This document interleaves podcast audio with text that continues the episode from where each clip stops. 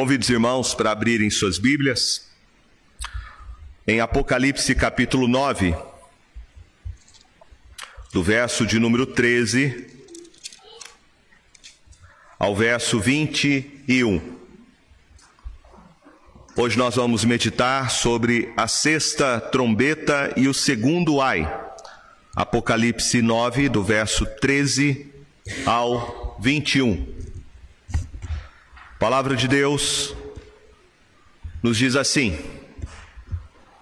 acompanhe na sua Bíblia.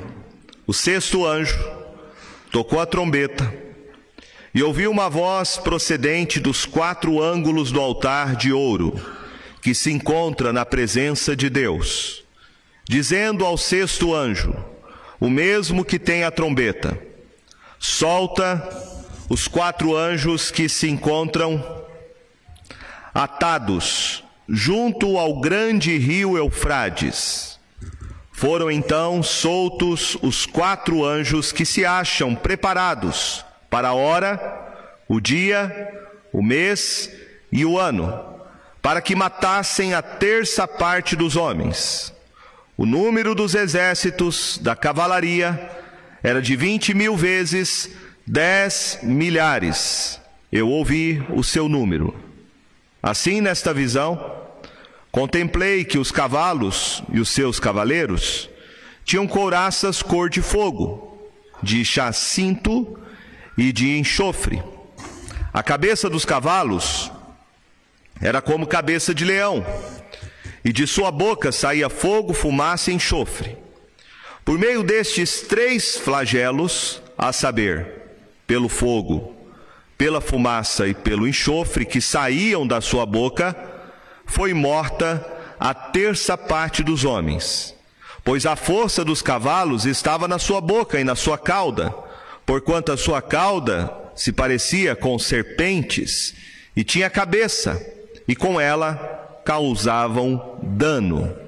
Os outros homens, aqueles que não foram mortos por esses flagelos, não se arrependeram das obras das suas mãos, deixando de adorar os demônios e os ídolos de ouro, de prata, de cobre, de pedra e de pau, que nem podem ver, nem ouvir, nem andar, nem ainda se arrependeram dos seus assassínios, nem das suas feitiçarias, nem da sua prostituição, nem dos seus furtos o toque da sexta trombeta continua tratando do mesmo tema que nós vimos anteriormente. O toque da sexta trombeta está relacionado ao comissionamento e envio dos demônios, como sendo um julgamento parcial de Deus sobre os homens antes do dia da volta de Cristo Jesus. O verso 13 diz: O sexto anjo tocou a trombeta, e ouvi uma voz procedente dos quatro ângulos do altar, de ouro, que se encontra na presença de Deus. Esta voz vem do altar, provando mais uma vez que esses julgamentos, em última instância, eles procedem da parte do próprio Deus. Quando a sexta trombeta é tocada, quatro anjos malignos são libertados, com o objetivo de matar a terça parte da humanidade, com fogo, fumaça e enxofre. Esta trombeta, ela é um alerta solene para nós sobre as calamidades e desastres que são provocados pela mão dos homens. O objetivo maior desta trombeta é levar os homens ao arrependimento. Esta trombeta, ela trata de maneira simbólica todas as guerras que são provocadas no decorrer da história para a destruição da humanidade. Esses versos não descrevem uma guerra em específico, mas todas as guerras em todos os tempos de qualquer período da história. Guerra e pobreza são coisas que sempre existiram.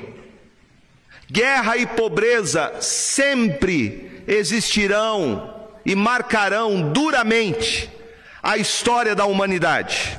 Não há uma única geração em toda a história humana que escaparam das guerras e das consequências da sua destruição.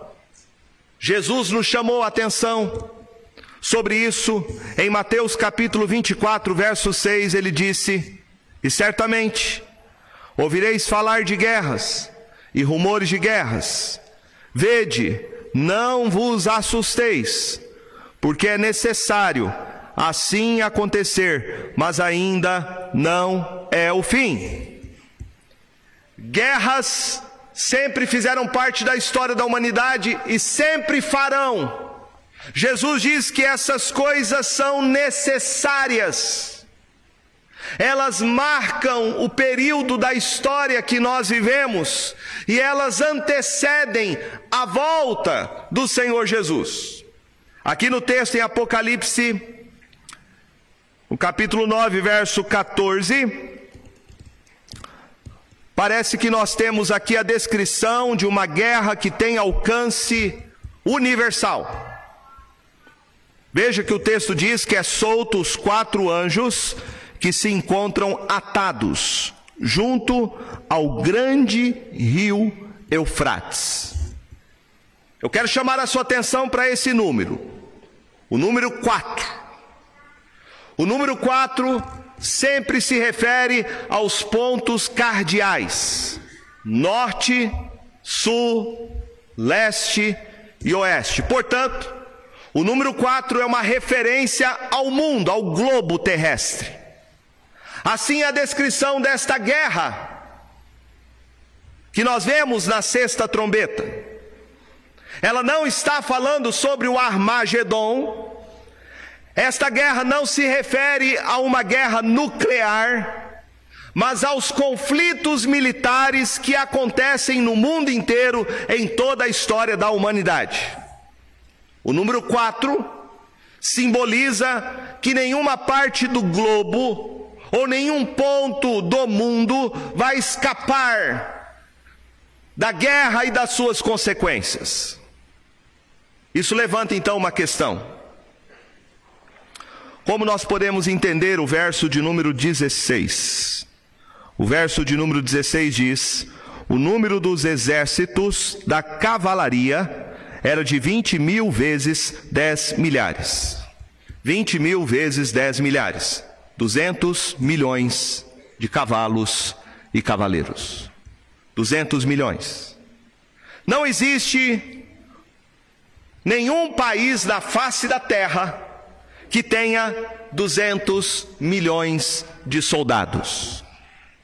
Nenhum país do mundo tem este contingente para uma guerra. Então não devemos entender esse texto de maneira literal. Temos que entender a sexta trombeta no seu sentido espiritual. E este número representa os horrores da guerra. Guerra é algo terrível. E é isso que Apocalipse 9 nos fala. Ela mostra a sexta trombeta, através deste quadro geral que nós temos aqui de cavalos, que tem cabeça de leão e cauda de serpente, que sai da sua boca fogo, fumaça e enxofre. Deus aqui está nos alertando ele está mostrando para nós a monstruosidade daquilo que os homens são capazes de fazer quando Deus move ou quando Ele restringe as suas mãos sobre a humanidade. Pense comigo nessa noite. Pense comigo sobre quantas pessoas ao longo de toda a história já foram mortas por causa de guerras. Só para você ter uma estimativa. Entre 1480 e 1941, a Inglaterra se envolveu em 78 guerras. a França em 71, a Espanha em 64, a Rússia em 61, mais uma agora, 62. A Áustria, 52. A Alemanha, 23. Estados Unidos, 30. China, 11. Japão, 9. E o Brasil se envolveu já em quatro guerras. Muitos países hoje estão atualmente em guerra. Você consegue quantificar o mar de sangue que já foi derramado ao redor do mundo por causa das guerras e das suas consequências, como fome, miséria. O verso 15 nos fala que a terça parte da humanidade perece por causa da guerra. Qual o sentido espiritual então de uma guerra? O sentido espiritual de uma guerra é que a guerra é a atitude mais monstruosa, o ato mais horrendo da rebelião do homem contra Deus. A guerra é uma mostra Guerra é uma exibição vívida que ilustra o que a perversidade e depravação humana é capaz de fazer. A sexta trombeta traz esta mensagem. Deus está dizendo: veja o que acontece no mundo.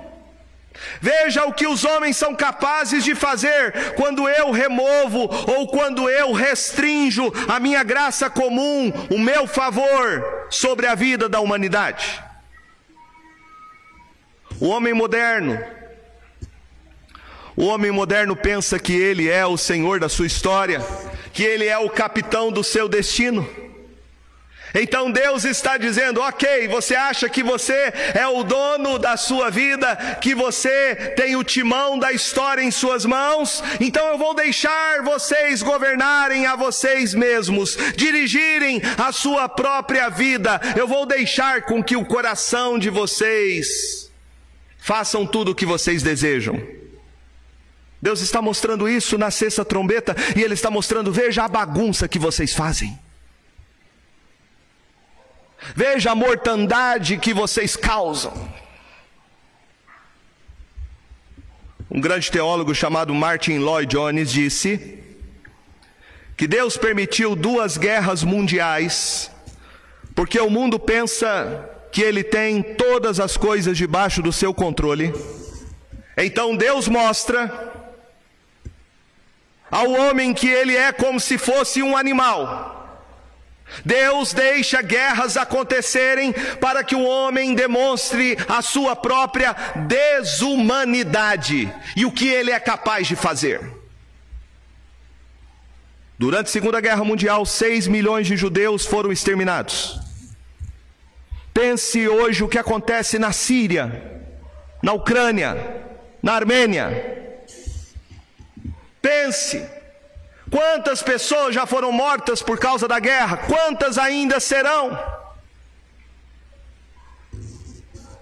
Mas pense num outro tipo de guerra que acontece. Quantas pessoas são mortas por causa de violência no nosso país?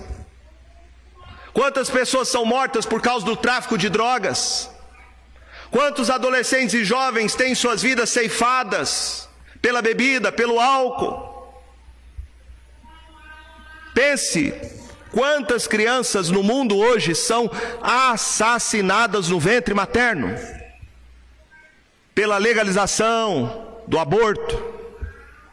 Para você ter uma ideia, somente nos Estados Unidos, cerca de 60 milhões de bebês já foram assassinados nos últimos 40 anos. 60 milhões de bebês. É isso que Deus está nos alertando na sexta trombeta. Deus está dizendo: veja o que os homens são capazes de fazer. Veja o que é que acontece quando eu retiro a minha graça comum, a minha bondade dentre, de, dentre os homens e não refreio mais a maldade que há em seus corações. Veja como esses homens se parecem com quem eles podem ser comparados. Essa é a mensagem do apóstolo Paulo quando ele escreve a sua carta aos Romanos, capítulo 1, verso 18. Nesse texto, o apóstolo Paulo diz que a ira de Deus é revelada do céu contra toda impiedade e perversão dos homens que detêm a verdade pela injustiça. Paulo diz que Deus entrega os incrédulos aos desejos dos seus corações porque eles conhecem a Deus, mas não glorificam como seu Deus. Ao invés disso, os homens escolhem servir e adorar a criatura no lugar do Criador. Deus então entrega os homens aos desejos do seu próprio coração. Paulo diz no verso de número 26 de Romanos 1: Por causa disso, os entregou Deus a paixões infames, porque até as mulheres mudaram o modo natural de suas relações íntimas por outro, contrário à natureza. Semelhantemente, os homens também, deixando o contato natural da mulher, se inflamaram mutuamente em sua sensualidade, cometendo torpeza, homens com homens e recebendo em si mesmos a merecida punição do seu erro. Veja comigo. Deus entrega o homem aos desejos do seu coração para fazer o que ele quer. E isto é, por si mesmo, isto já é o juízo de Deus sobre os homens. A pior coisa que pode acontecer para alguém que está em rebeldia contra Deus é Deus deixar esta pessoa fazer o que ela quer. Esta é pior, este é o pior juízo que pode acontecer na sua vida. É Deus não te colocar freios. É Deus deixar você satisfazer os desejos ímpios, perversos e maus do seu coração. A sexta trombeta é exatamente esta mensagem.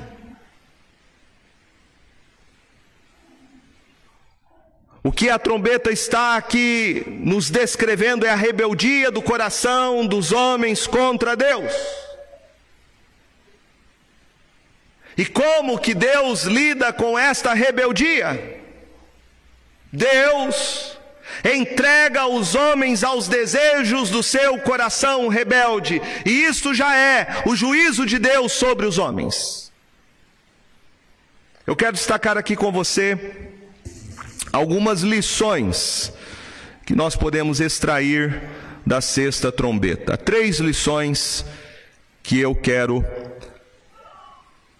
compartilhar com você, aplicando cada uma delas para a nossa vida. Primeira lição é que a sexta trombeta ensina a igreja que nós devemos nos alegrar na soberania de Deus. A sexta trombeta mostra que Deus ele é soberano e ele está no controle a despeito de toda maldade que o homem é capaz de fazer. No verso 14 e 15 é dito ao sexto anjo: Solta os quatro anjos que se encontram atados junto ao grande rio Eufrates. Foram então soltos os quatro anjos que se achavam preparados para a hora, o dia, o mês e o ano para que matassem a terça parte dos homens. Esses quatro anjos não são os mesmos quatro anjos descritos em Apocalipse 7, verso de número 1.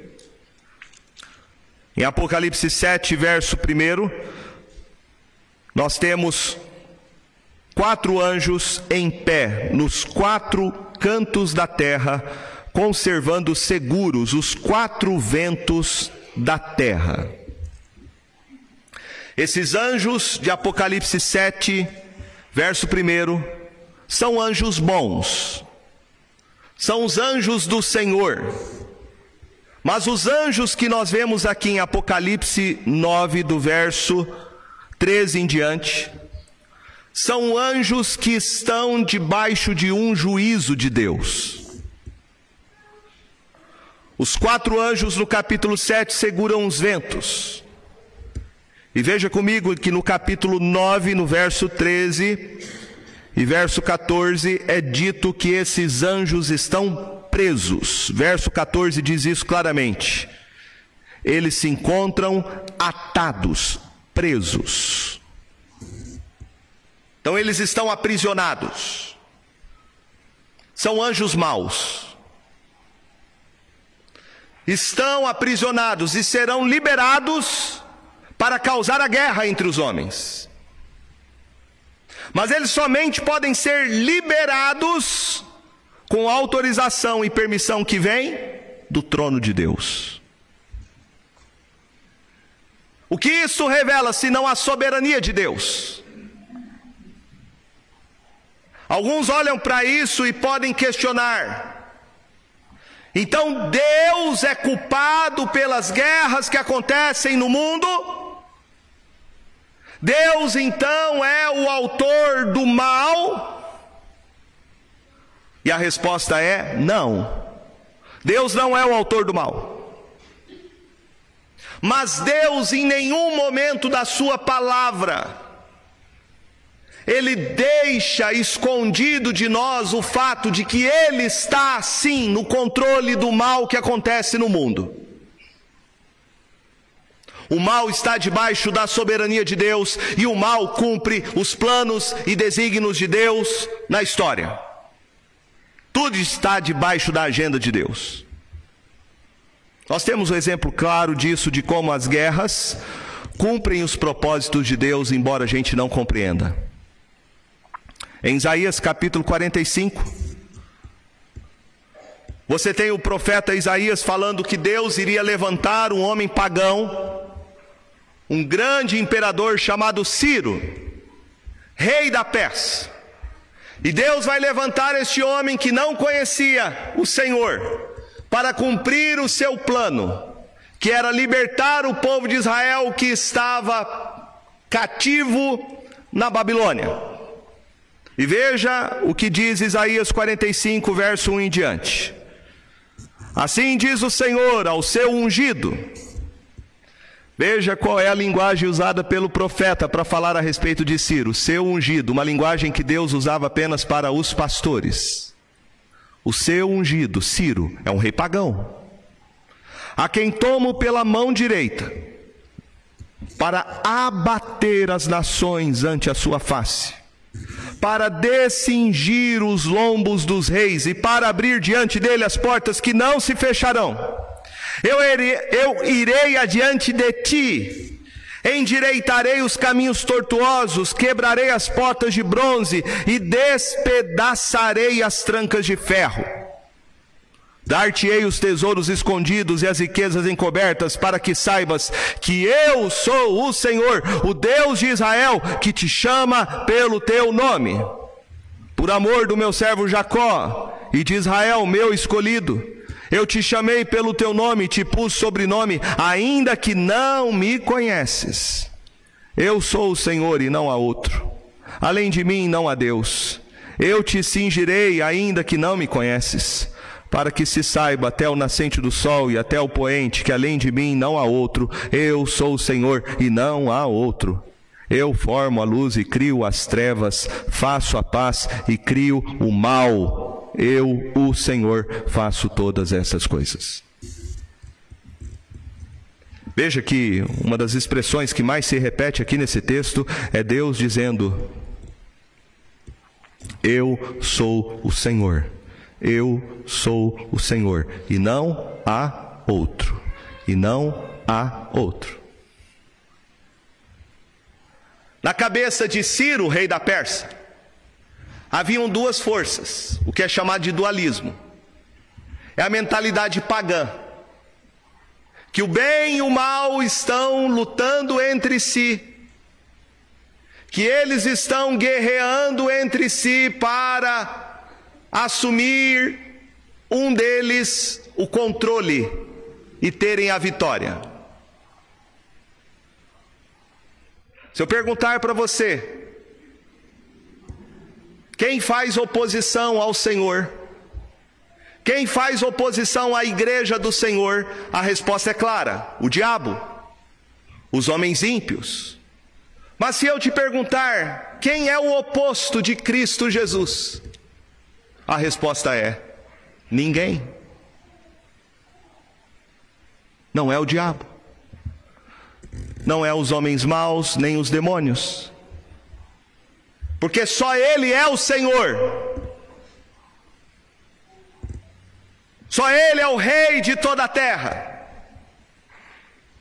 E ele usa até mesmo o mal, o mal que é causado pelos homens, para cumprir os seus planos e desígnios.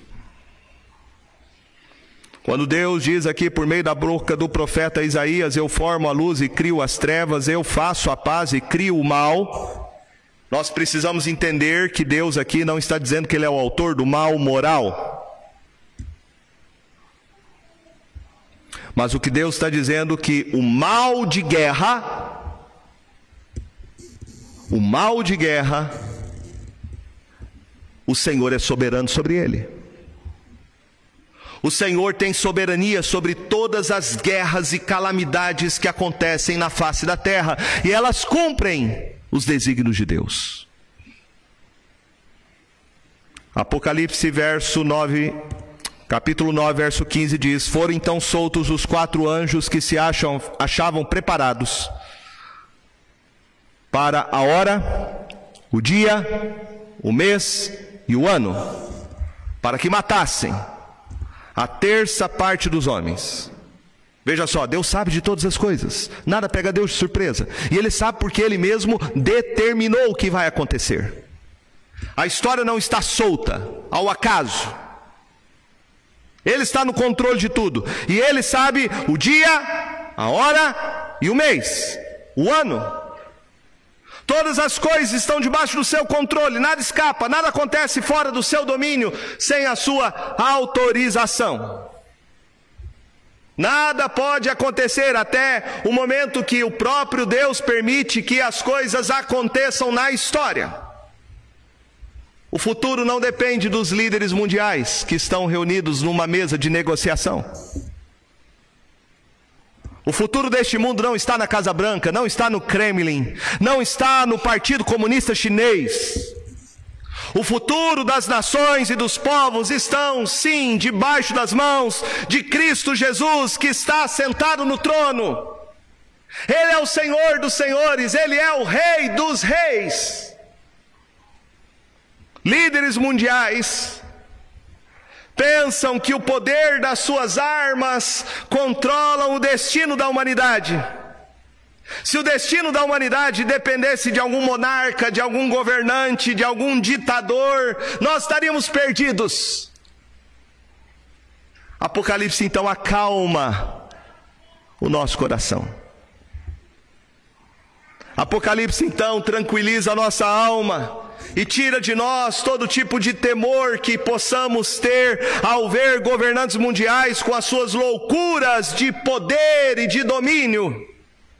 Apocalipse nos mostra que há um Senhor no céu que está sentado no trono e ele tem o controle da história nas suas mãos. Quando esta carta foi escrita, ela foi escrita para as igrejas da Ásia Menor, para os cristãos que estavam sendo massacrados pelo imperador romano. E a mensagem para eles é a mesma pa, para cada um de nós. É uma mensagem de encorajamento, é uma mensagem de consolo. A mensagem é que o Senhor tem a chave em Suas mãos e tudo vai acontecer e está debaixo da Sua vontade soberana. Tudo que acontece faz parte dos seus planos. A quinta e a sexta trombeta é o comissionamento e o envio do diabo e dos seus anjos caídos, que julgam os homens debaixo da vontade soberana daquele que está sentado no trono, Cristo Jesus. Mas há algo precioso aqui sobre a soberania do Senhor. O verso 14 nos informa que os quatro anjos estão atados junto ao rio Eufrates. Nós temos que entender aqui o simbolismo desta informação. A Escritura interpreta a própria Escritura. E a chave para entender este significado está em Gênesis capítulo 15, verso 18. Em Gênesis 15, verso 18, Deus faz uma promessa de aliança a Abraão e ele diz: Naquele mesmo dia fez o Senhor aliança com Abraão, dizendo: A tua descendência dei esta terra, desde o rio do Egito até o grande rio Eufrates, o Queneu, Quenezeu, Cadimona, Cadimoneu, o Eteu, Ferezeus, Refaíns, o Amorreu, o Cananeu, o Girgazeu e o Jebuseu. Deuteronômio capítulo 1, do verso 7 e 8, fala sobre o cumprimento desta promessa que Deus fez a Abraão. E ele disse a Moisés: Voltai-vos e parti, Ide à região montanhosa dos amorreus e a todos seus vizinhos, na Arabá, e a região montanhosa, e a Baixada, e ao Negueb, e a costa marítima, terra dos cananeus, e ao Líbano, até o grande rio Eufrates. Eis aqui a terra que eu pus diante de vós. Entrai e possuí a terra que o Senhor com juramento deu a vossos pais Abraão, Isaque e Jacó, a eles e a sua descendência depois deles. Então, o rio Eufrates era um rio que demarcava o limite territorial da promessa de Deus para o seu povo. Foi a promessa feita a Abraão, a promessa novamente confirmada através de Moisés, e quando Josué entra na terra de Canaã, nós temos novamente agora, lá em Josué capítulo 1, verso 4, a repetição desta mesma promessa. E o texto diz: desde o deserto e o Líbano até ao grande rio, o rio Eufrates, toda a terra dos heteus, até o mar grande para o poente do sol, será o vosso limite. Então, o rio Eufrates, que fazia fronteira entre a terra de Canaã e as terras dos povos pagãos. Então, o rio Eufrates, mencionado aqui na sexta trombeta, representa essa fronteira geográfica da terra que Deus prometeu para o seu povo. E nós temos que entender aqui a sexta trombeta, não no sentido literal, mas no sentido espiritual. O que a sexta trombeta está nos ensinando? É que há uma fronteira espiritual, há um limite entre o reino de Deus e o reino das trevas. Assim como havia um limite geográfico entre a terra do povo de Israel e os povos pagãos, há um limite espiritual entre o reino de Deus e o reino das trevas. Simbolicamente, e profeticamente, o rio Eufrates é a fronteira entre o reino da luz e o reino das trevas. Deus protege o seu povo. A soberania de Deus, ela não é caprichosa, mas ela é administrada por uma aliança através de um redentor, que é o seu filho Jesus Cristo. Ele reina sobre nós, porque nós fomos escolhidos em Cristo Jesus para sermos o seu povo.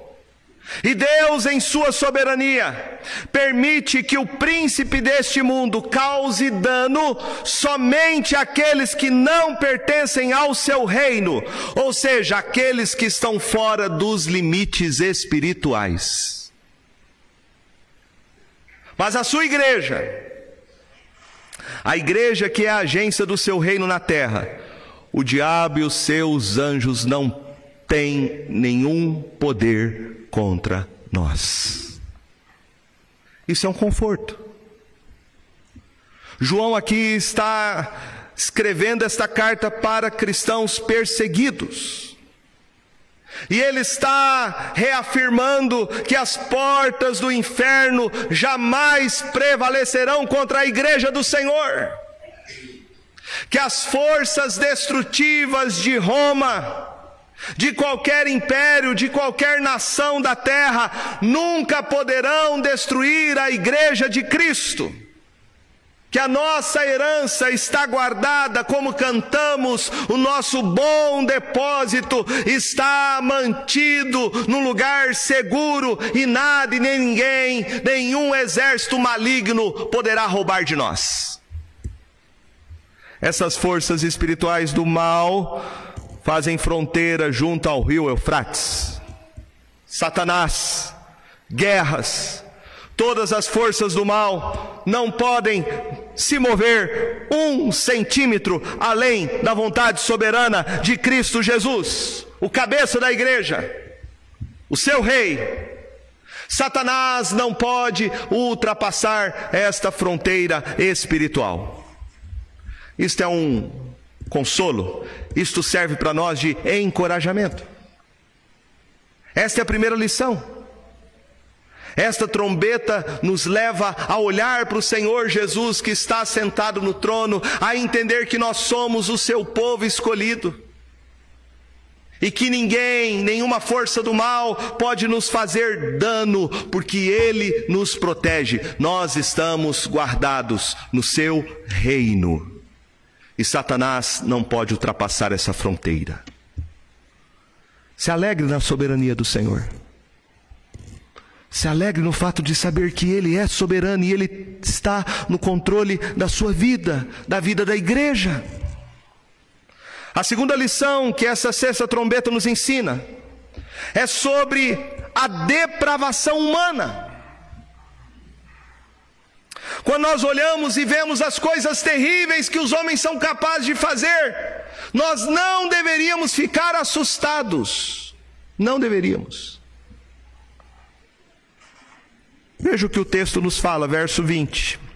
Os outros homens, aqueles que não foram mortos por esses flagelos, não se arrependeram das obras das suas mãos, deixando de adorar os demônios e os ídolos de ouro, de prata, de cobre, de pedra, de pau, que nem podem ver, nem ouvir, nem andar nem ainda se arrependeram dos seus assassínios, nem das suas feitiçarias, nem da sua prostituição, nem dos seus furtos. Os homens ímpios vê os flagelos de Deus na história. A guerra e a sua mortandade, a guerra e a sua miséria, a guerra e a sua fome, e eles não se arrependem. Os seus corações continuam endurecidos, não se arrependem dos seus pecados. Eles não se voltam em arrependimento para Jesus Cristo como seu Salvador, eles não se convertem e não são salvos. Por quê?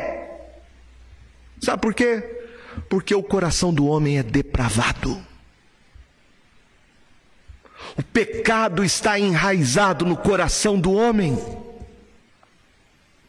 É por isso que a Bíblia diz que o Evangelho é o poder de Deus, e poder Vem da palavra dinamis, que alguns fazem uma correlação com dinamite. O evangelho tem que ser uma dinamite que exploda o coração do homem, porque o coração do homem naturalmente é duro, duro igual uma rocha. O pecado é assim. Pecado corrompe o homem tanto intensamente quanto extensivamente. O pecado corrompe o homem tanto na sua profundidade quanto na sua extensão. Não há nada de bom no homem, nada.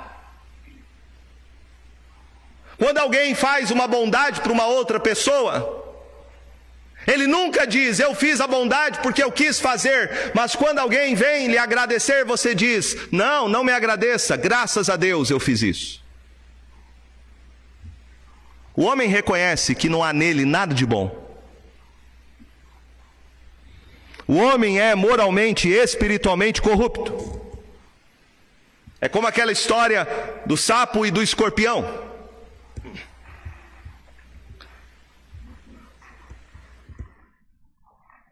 Diz a história que o escorpião estava quase morrendo porque ele estava numa ilha e a água estava inundando. E ele pediu para o sapo: Sapo, deixa-me ir nas suas costas e me tira daqui, senão vou morrer. Mas o sapo, muito prudente, diz para o escorpião: Não posso deixar. Você é escorpião, eu sou sapo. Vai que durante a travessia você enfia este ferrão nas minhas costas, morro eu e você junto. Não posso fazer isso. Mas aí o escorpião disse: Sapo, você é a última solução para minha vida.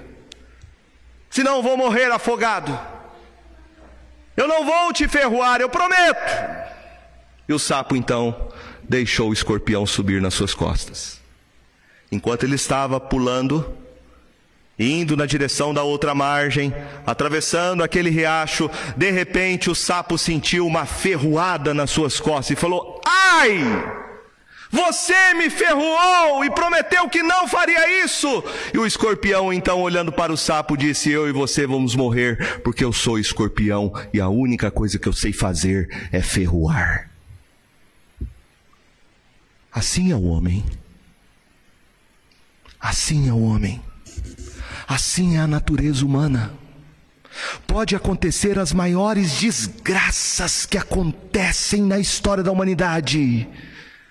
O homem pode às vezes dar uma amolecida, mas ele não se quebranta. O coração endurece. O coração endurece.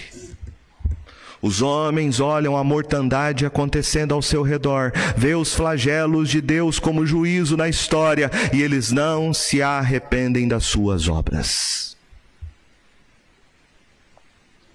O homem rejeita os avisos de Deus. O homem ignora os flagelos, ele ignora a ira de Deus contra o pecado. O homem, na verdade, ele vê as tragédias acontecendo e sabe o que ele faz? Ele tenta responsabilizar Deus. Ele vê as calamidades acontecendo que são provocadas pelo próprio homem e ele joga a culpa em Deus. Você é o culpado, não nós. Tiago fala sobre isso. Veja o que ele diz na sua carta, Tiago capítulo 4, verso 1 a 3. Tiago diz: de onde procedem guerras e contendas que há entre vós? De onde, senão dos prazeres que militam na vossa carne? Cobiçais e nada tendes, matais e invejais e nada podeis obter, viveis a lutar e a fazer guerras, nada tendes porque não pedis, pedis e não recebeis porque pedis mal, para esbanjardes em vossos prazeres. Infiéis, não compreendeis que a amizade do mundo é inimiga de Deus? Aquele, pois, que quiser ser amigo do mundo, constitui-se inimigo de Deus. Tiago deixa claro de onde procedem guerras e contendas. De onde? Isto vem do coração do homem. Deus não pode ser responsabilizado moralmente pelas guerras que acontecem no mundo, o homem é responsável.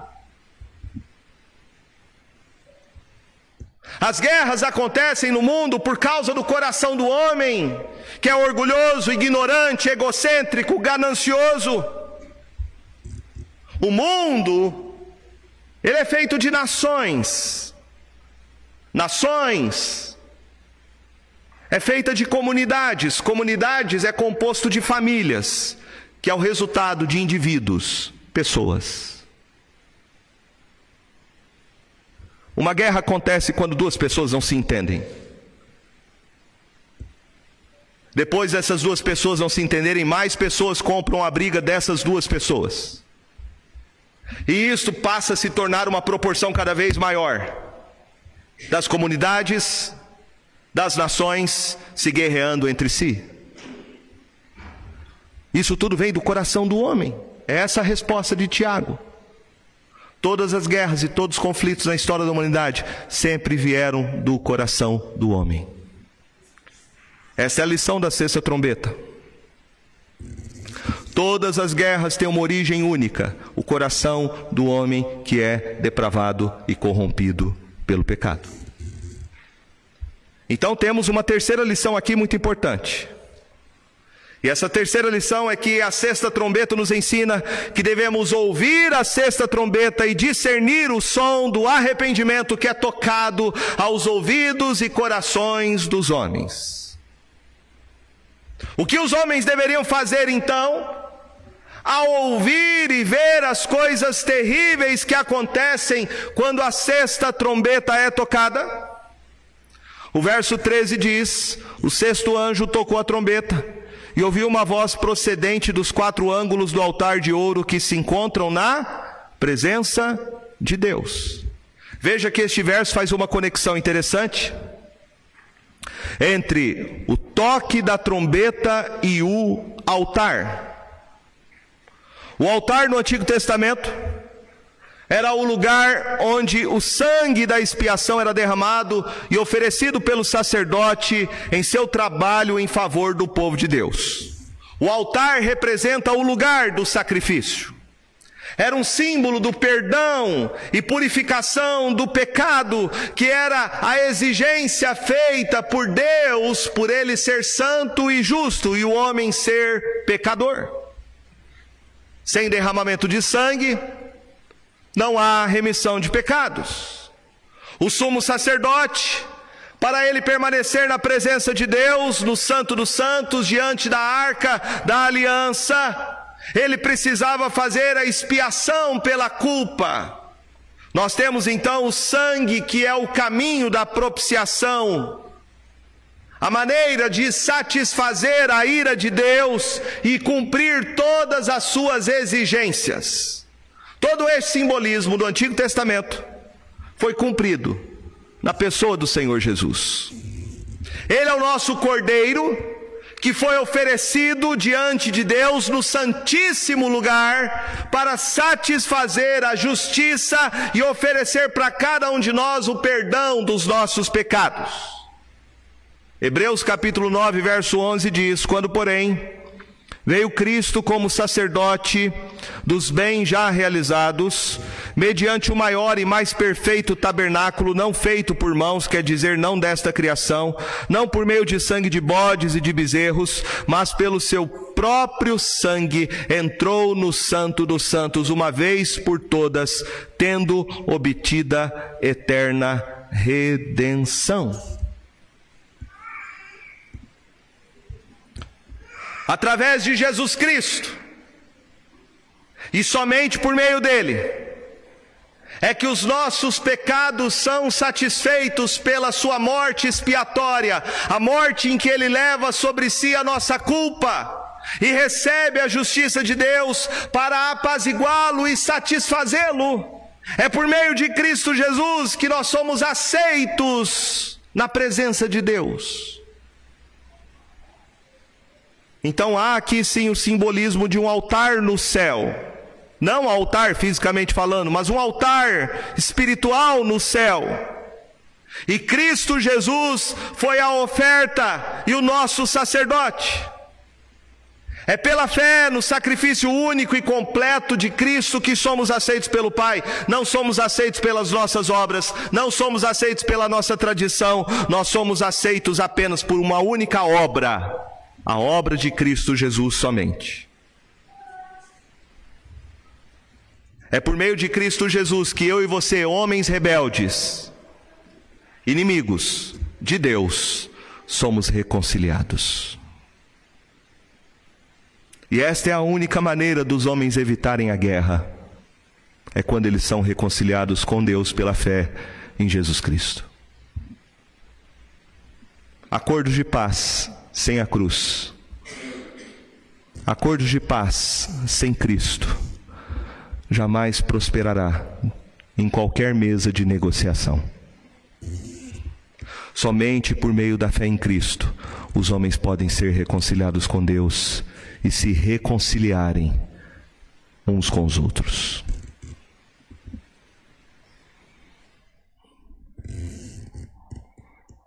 Porque Deus permite guerras acontecerem.